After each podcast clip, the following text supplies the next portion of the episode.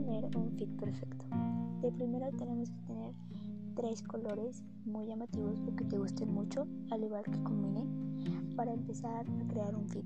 También tienes que tener muy en cuenta qué es lo que estarás publicando y si tienes lo esencial para poder estar publicando continuamente en Instagram.